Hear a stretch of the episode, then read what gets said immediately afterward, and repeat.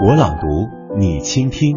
今晚朗读者，时尚建筑设计师刘浩威和主持人戴戴一起带你朗读美国作家加布瑞埃拉·泽文《岛上书店》。这是一本关于全世界所有书的情书。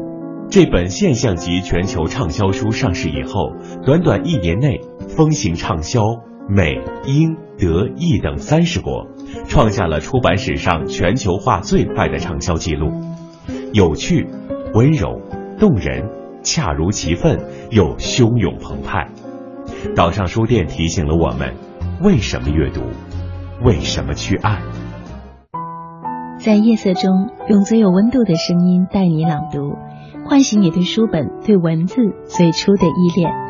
各位好，我是戴戴，这里是中央人民广播电台文艺之声 FM 一零六点六，品味书香周日特别呈现，带你朗读。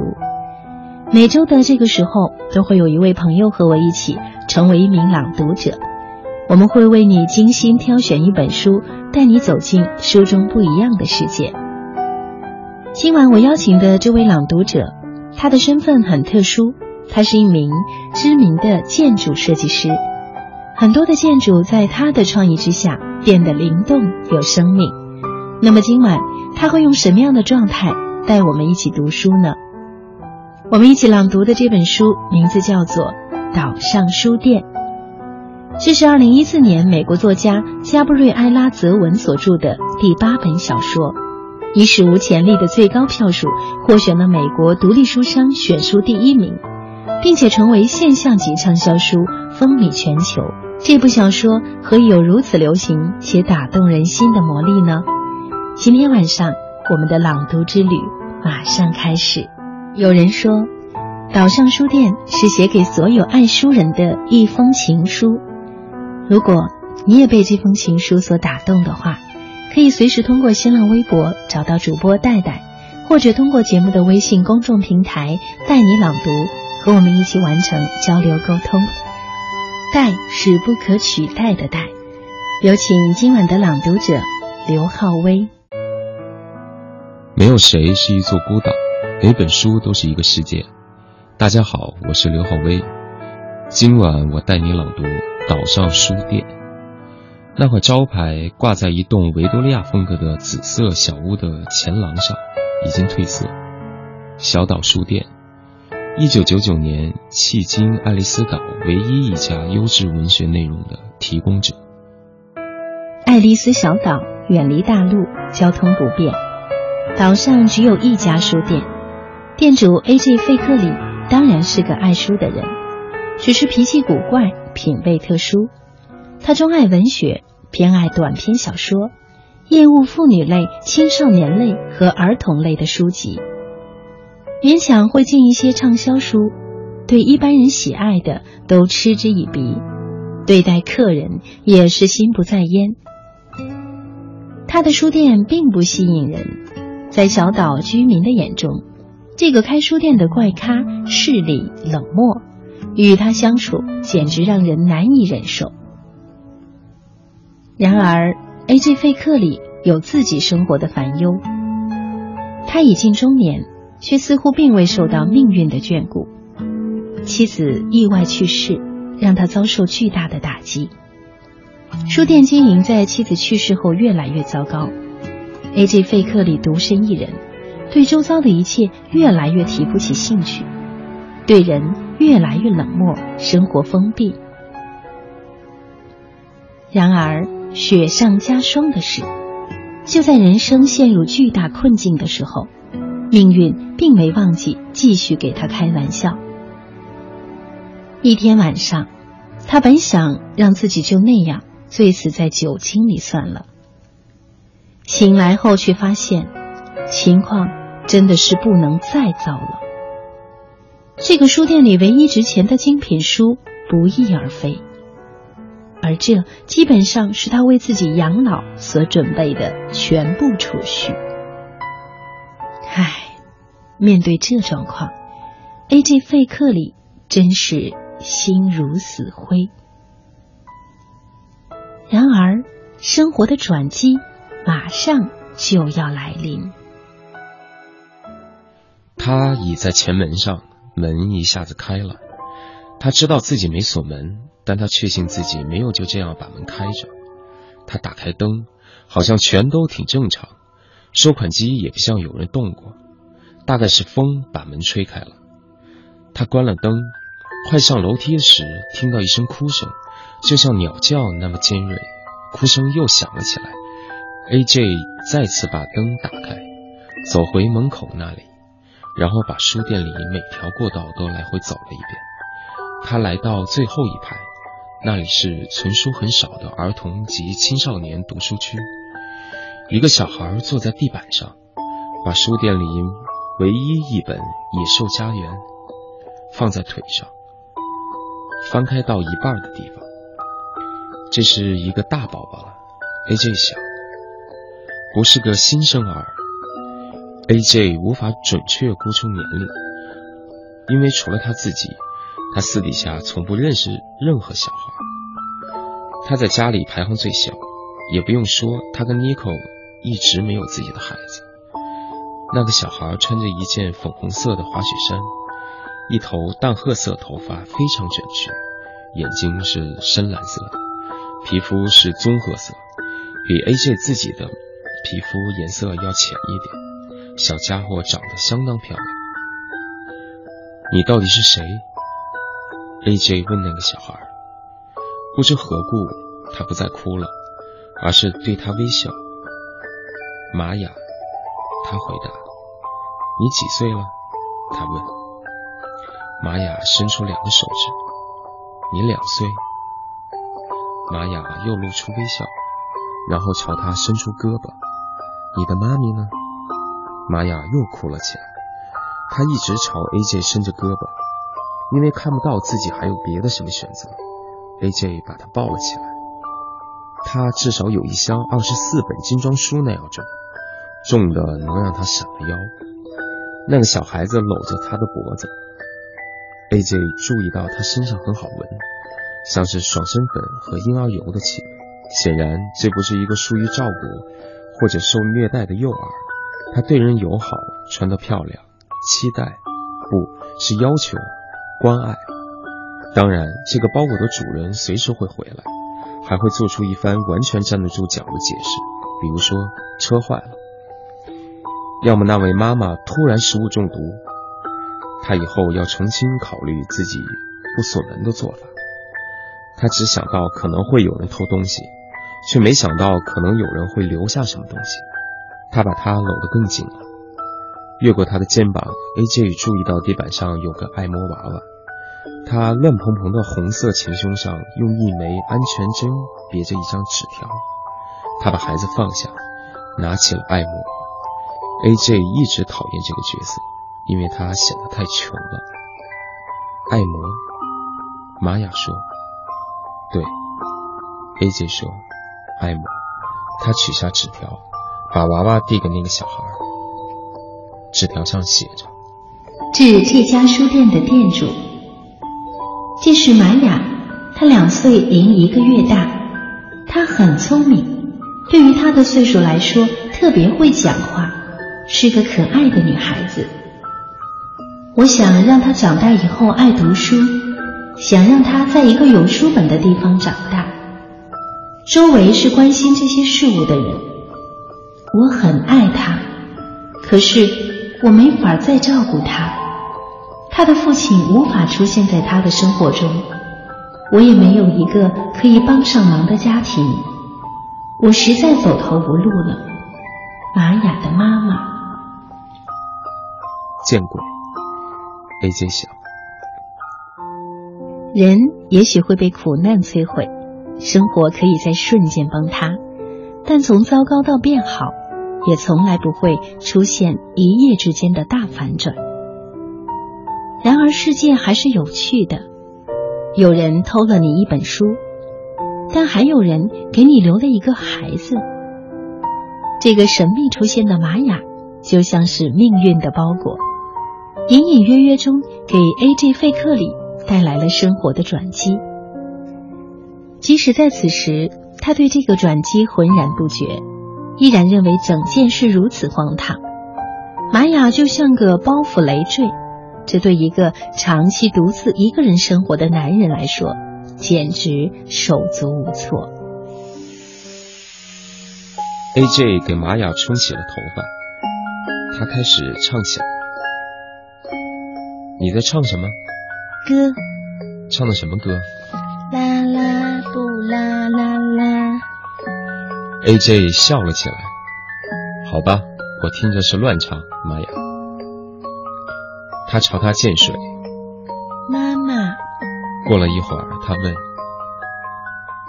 不，我不是你妈妈。”走了。对，他很可能不会再回来了。玛雅想了一会儿，然后点点头。嗯，你唱。我还是别唱了。唱。这个丫头失去了妈妈，她觉得至少自己能满足她的愿望。没时间去谷歌上搜索适合给小宝宝听的歌曲。A.J. 在认识自己的妻子之前，曾在普林斯顿大学无伴奏男声合唱队角柱中唱第二男高音。A.J. 爱上尼克后，受损失的是角柱。在一个学期错过多次排练后，他被合唱队除名。他回想在角柱的最后一场演出，那次是向八十年代的音乐致敬。他在浴缸边的表演跟那次的节目单很接近，从九十九只气球开始，接着是从我的梦中走来，上我的车，压轴曲目为《爱在电梯中》。他并没有感觉自己特别傻。他唱完后，他鼓了掌。再唱。他命令道：“再唱。”只演一场。他把它从浴缸里拎出来，然后用毛巾把它擦干，把它每个完美的脚趾缝也擦干了。安妮，安妮。什么？爱你。你显然是折服于清唱的魅力。他点点头。爱你。还有我？你还根本不了解我呢。A 姐说：“小姑娘。”你不应该如此轻易的到处抛洒你的爱。他把她拉到自己跟前。我们处的挺好，挺愉快，至少对我来说是难忘的七十二小时。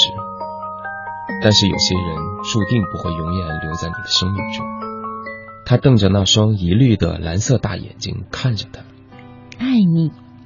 他又说了一遍。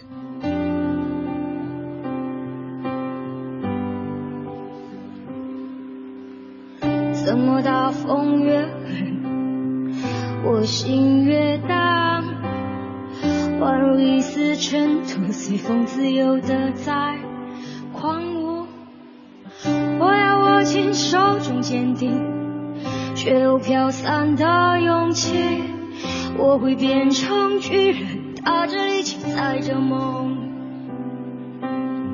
怎么大风越狠？我心越荡，越如一丝小沙，随风轻飘的在狂舞。我要深埋心头像明知，却有种小的勇气，一直往大风吹的方向走过去。吹啊吹啊，我的骄傲放纵，我吹也吹不回我纯净花园，任风吹，任它乱，毁不灭是我尽头的张望。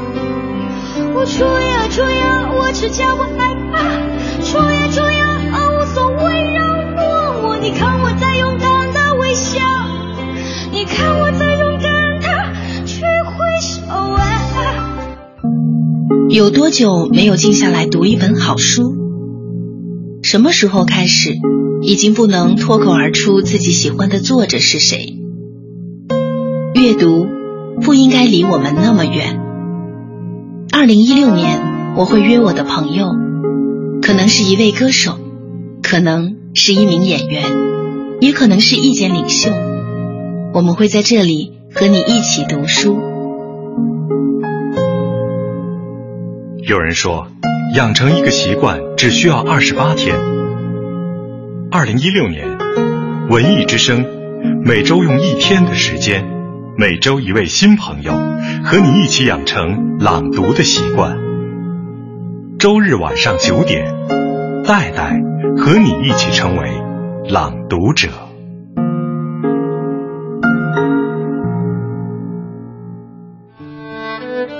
有些人注定只会在你的生活中停留七十二个小时，而有些人却也注定要永永远远走入你的生命。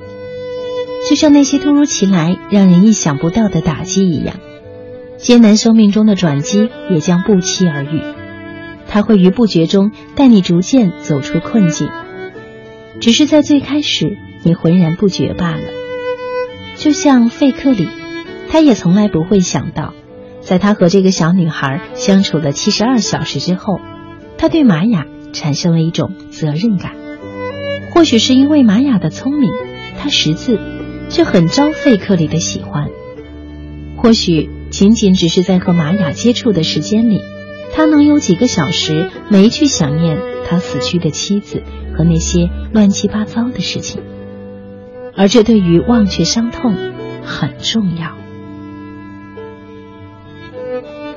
这里是品味书香周日特别呈现，带你朗读，我是戴戴。今晚我们走进的是美国作家加布瑞埃拉·泽文的《岛上书店》。在这本书的腰封上这样介绍：这是一本关于生命、救赎以及第二次机会的小说，有趣、温柔、感动人心，并不时提醒着我们阅读与爱的理由。小说讲了书店主人的一生。更有与他紧紧连接的几个生命：玛雅、伊斯梅、兰比亚斯，还有阿米莉亚。事实上，小说里每一个人物在最开始都有一张悲伤的脸庞。在故事最初，不止 A.J. 费克里，所有这些人都是孤独的个体。玛雅由于妈妈绝望赴海自杀而成为孤儿。兰比亚斯只是个孤单又无聊的警长，小姨子伊斯梅是对婚姻深深绝望的中年女教师，而阿米莉亚还是未找到真爱的出版社图书女业务员。这些心灵的孤岛，一步步的被命运带来的爱给紧紧的连接在了一起。大家好。我是今晚的朗读者刘浩威，在最开始知道这本书的时候，我也是被书皮上那句“没有谁是一座孤岛”所打动，于是开始了阅读。我们都知道，英国诗人约翰·邓恩有句非常经典的布道词：“没有人是一座孤岛，可以自全，每个人都是大陆的一片，整体的一部分。”这是告诉我们，人类其实是命运的共同体。而对他人也应时刻怀有慈悲。一个人的悲剧就是整个人类的悲剧。而《岛上书店》这本书，则用爱向我们讲述了这一孤岛理论。泽文的笔触既细腻又温暖，读了让人心生宁静。当然了，也会有淡淡的喜悦。我最喜欢这本书的一点就是，它给人一种渐入佳境的感觉。但是作者并没有渲染他们的不幸福。更多是在描写中淡化，展现了更多真实平凡的生活场景，而正是这些真实吸引着我读下去。作者泽文用一篇篇主人公，也就是书店的老板 A.J. 费克里对几篇短篇小说所做的随笔，作为了每个章节的开篇。这也是让我觉得非常有意思的地方。这些短篇小说也形成了我的超链接书单，我会对。咆哮营的幸运儿，还有卡拉维拉县驰名的跳蛙，这些提到的短篇小说产生好奇。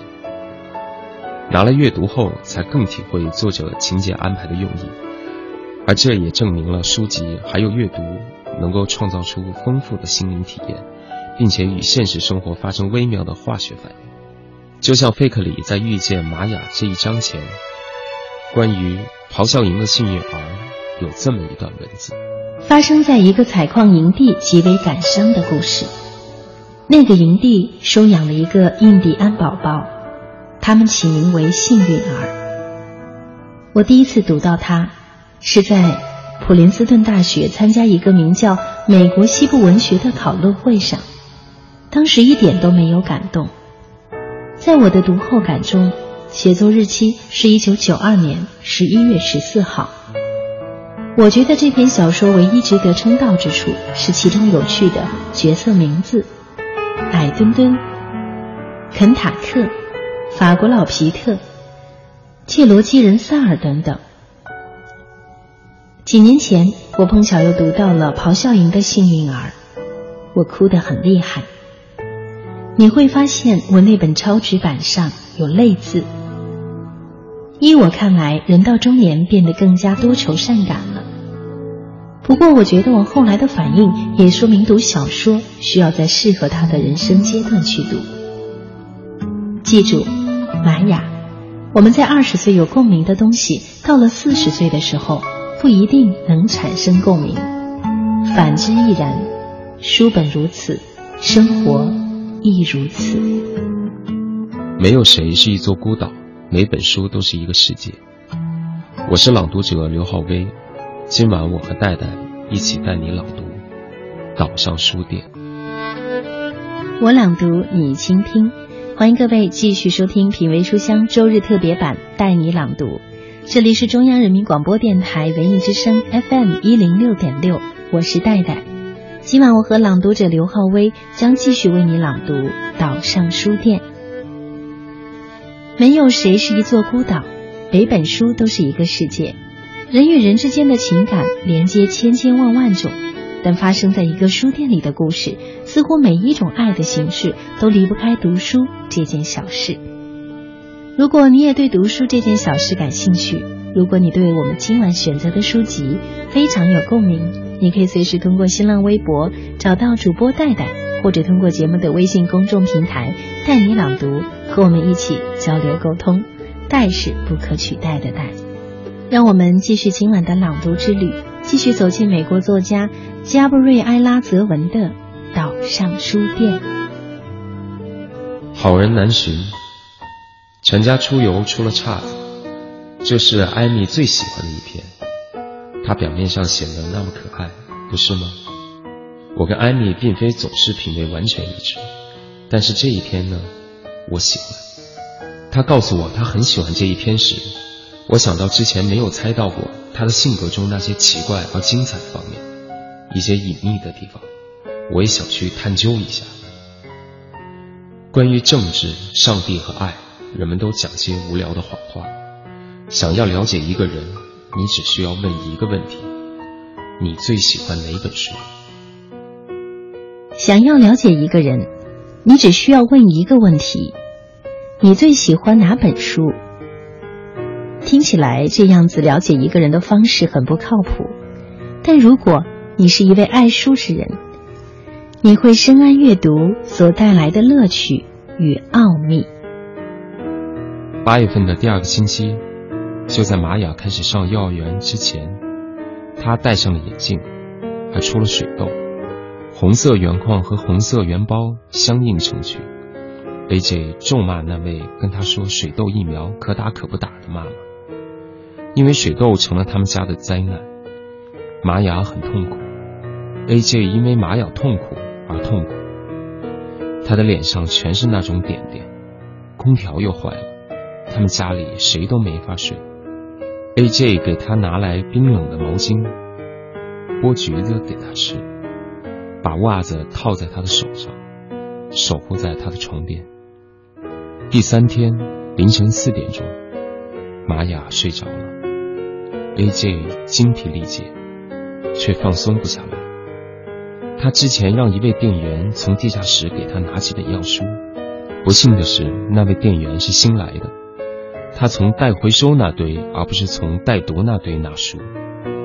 A.J. 不想离开玛雅的身边，于是他决定读一本以前没有进过货的药书。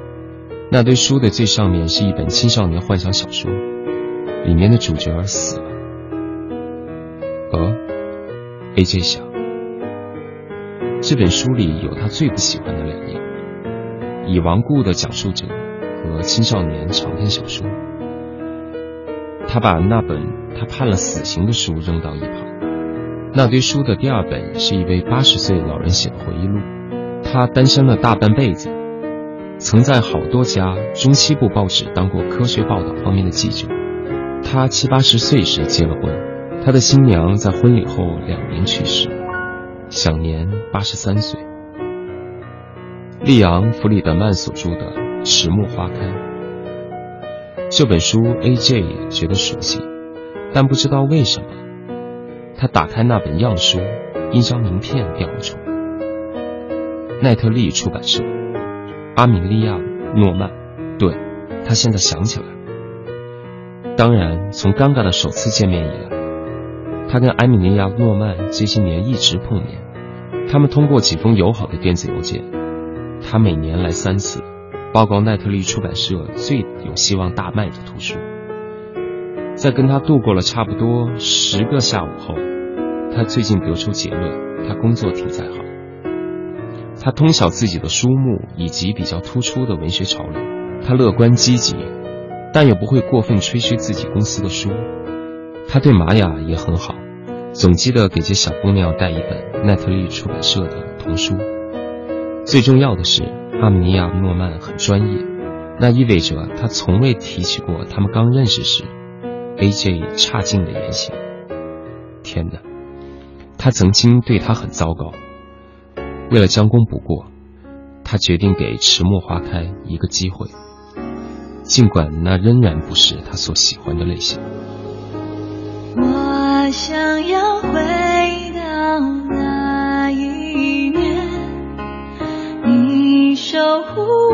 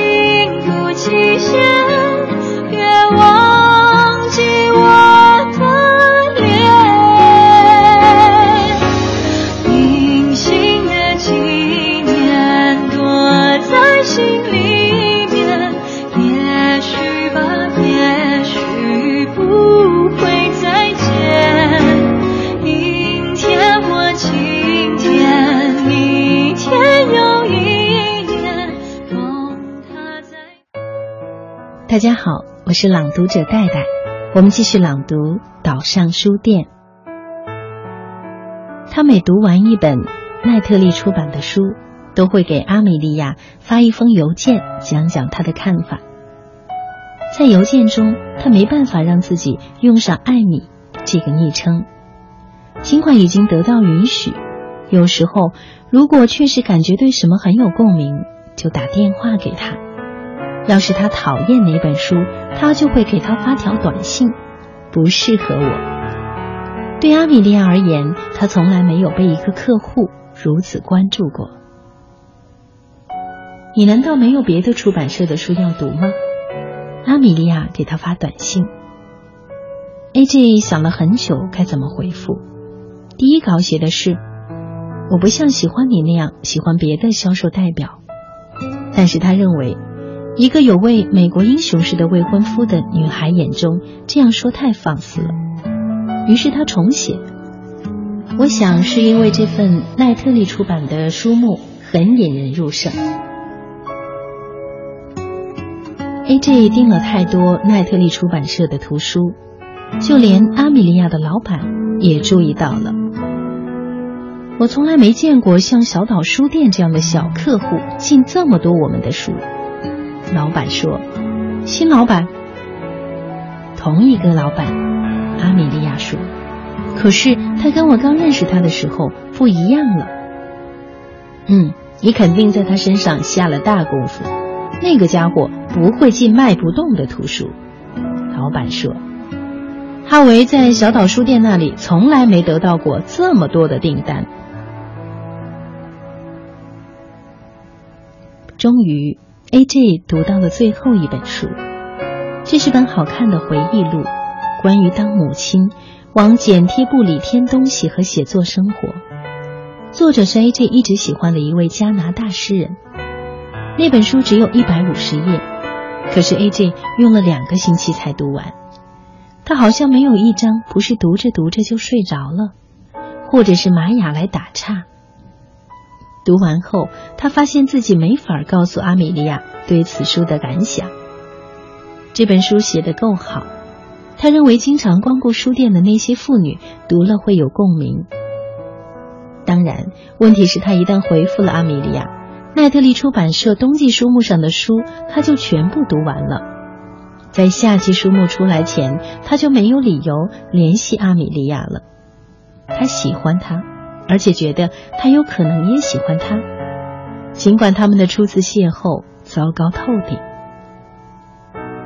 但是，A.J. 费克里不是那种认为撬走别人的未婚妻没什么大不了的人。他不相信有什么命中唯一，世界上有千千万万的人，没有谁那么特别。另外，他几乎不了解阿米莉亚。米莉亚给他发短信：“怎么了？你不喜欢吗？”不幸的是，不适合我。A.J. 回复道：“期待看到奈特利出版社的夏季出版目录。”A.J. 这则回复让阿米莉亚感觉太过公事公办、敷衍了事。他考虑过要打个电话，却没有。他还是回了短信。趁你期待之际，你绝对应该看看《真爱如血》。《真爱如血》是阿米莉亚最喜欢的电视节目，这几乎成为他们之间的一种玩笑话。只要 A.G. 肯看《真爱如血》，他就会喜欢吸血鬼。阿米莉亚想象自己是苏琪·斯塔克豪斯那种人。我才不看艾米，A.J. 写道：“三月见。”离三月还有四个半月，A.J. 感觉到那时他这场小小的恋爱肯定将烟消云散，要么至少进入休眠状态，那会让他好受一点。还有四个半月才到三月，玛雅问他怎么了，他跟他说自己不开心，是因为有一阵子见不着他的朋友了。艾米莉，玛雅问。你怎么知道是他？玛雅翻翻眼珠子。A.J. 不知道他什么时候从哪里学来的那个动作。那天晚上，兰比亚斯在书店主持了他的警长精选读书会，所选的书为《洛城秘密》。之后，他跟 A.J. 分享了一瓶葡萄酒，这是他们的老习惯。我想我遇到了一个人，A.J. 说。一杯酒下肚后，他心情愉快。好消息，兰贝亚斯说。问题是，他跟别人订婚了，时机不当啊。兰贝亚斯表示。我到现在已经当了二十年的警察了。我告诉你，生活中的每一桩糟糕的事情，几乎都是时机不当的结果。每件好事，都是时机恰到好处的结果。你这话好像把事情彻底简单化。好好想想吧。要是贴木尔没有被偷，你不会把门留着不锁；玛丽安·华莱士就不会把孩子留在书店里。这就是时机恰到好处。没错。可我是四年前认识艾米莉亚的。A.J. 争辩道。我只是懒得去注意他，直到几个月前，那还是时机不妥。当时你的妻子刚去世，然后你有了玛雅，你这话可不怎么安慰人心啊。A.J. 说：“无论兰比亚斯的话是不是安慰人心，最终的结果却是如我们所想到的一样。”阿米莉亚并没有和那位不怎么读书的海军军人举办婚礼，相反，他和具有英雄气概的 A.J. 费克里走到了一起。阿米莉亚之所以喜欢 A.J. 费克里，正如他所认为的那样，开书店有几分英雄气概，收养一个孩子也有几分英雄气概。呵，千头万绪，原来还是和玛雅有如此关联。所以，有缘的人，即使四年前时机不当，当时机来到，缘分还是会得以延续，即使已经过了四年。A.J. 费克里对玛雅说：“我们因读书而不再孤单。没错，我们因读书是会获得到真正的知音的。我是一个建筑师，也是今晚的朗读者刘浩威。今晚我带你朗读《岛上书店》。岛上书店描写了阅读生活的美好，但其实流淌其中的依然是温暖的爱。读这本书，我感叹于人的命运流转和平淡生活里被我们忽略掉的机缘巧合。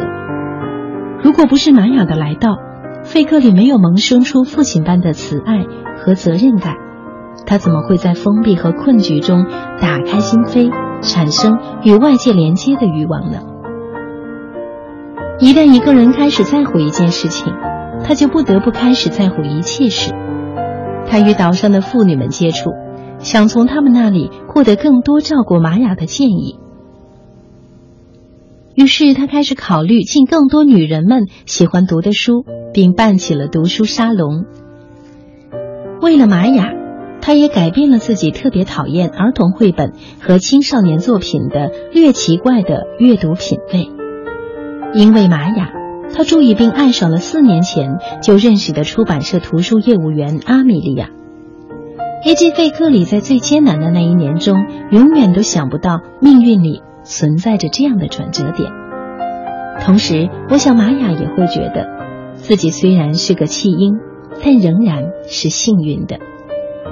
他的童年是在岛上书店度过的，他是在看书和想象顾客们的生活中度过的。这样的人生并不算太坏。玛雅知道他的妈妈把他留在小岛书店，但是也许每个小孩在某个年岁都会遇到这种事。有些小孩被留在鞋店，有些被留在玩具店，还有些被留在三明治店。你的整个人生都取决于你被留在什么店里。他可不想生活在三明治店里。所以生活中环环相扣的起承转合，真是不能不使人感叹。能与他人的生命发生柔软的连接，我想这真的是老天赐予我们的一种运气。每个人的生命中都有最艰难的那一年，将人生变得美好和辽阔。加布瑞埃拉·泽文的岛上书店。就向我们讲述了一个历经生活艰难、人生走向美好和辽阔的故事。虽然结局是悲伤的，费克里得了重病去世，然而小岛书店还是被保留了下来，还是有一些有情怀的人们在继续书写着阅读与爱的故事。我是朗读者戴戴，感谢今晚和我们一起读书的每一个你。也感谢我的好朋友建筑设计师刘浩威先生带给我们今晚别样的感动。节目之外，你可以通过节目的微信公众平台“带你朗读”，随时和我们交流你的读书心得。没有谁是一座孤岛，每本书都是一个世界。愿我们每一个人都依然拥有爱与被爱的能力，时刻充满感恩。我是朗读者刘浩威。感谢你的收听，再见。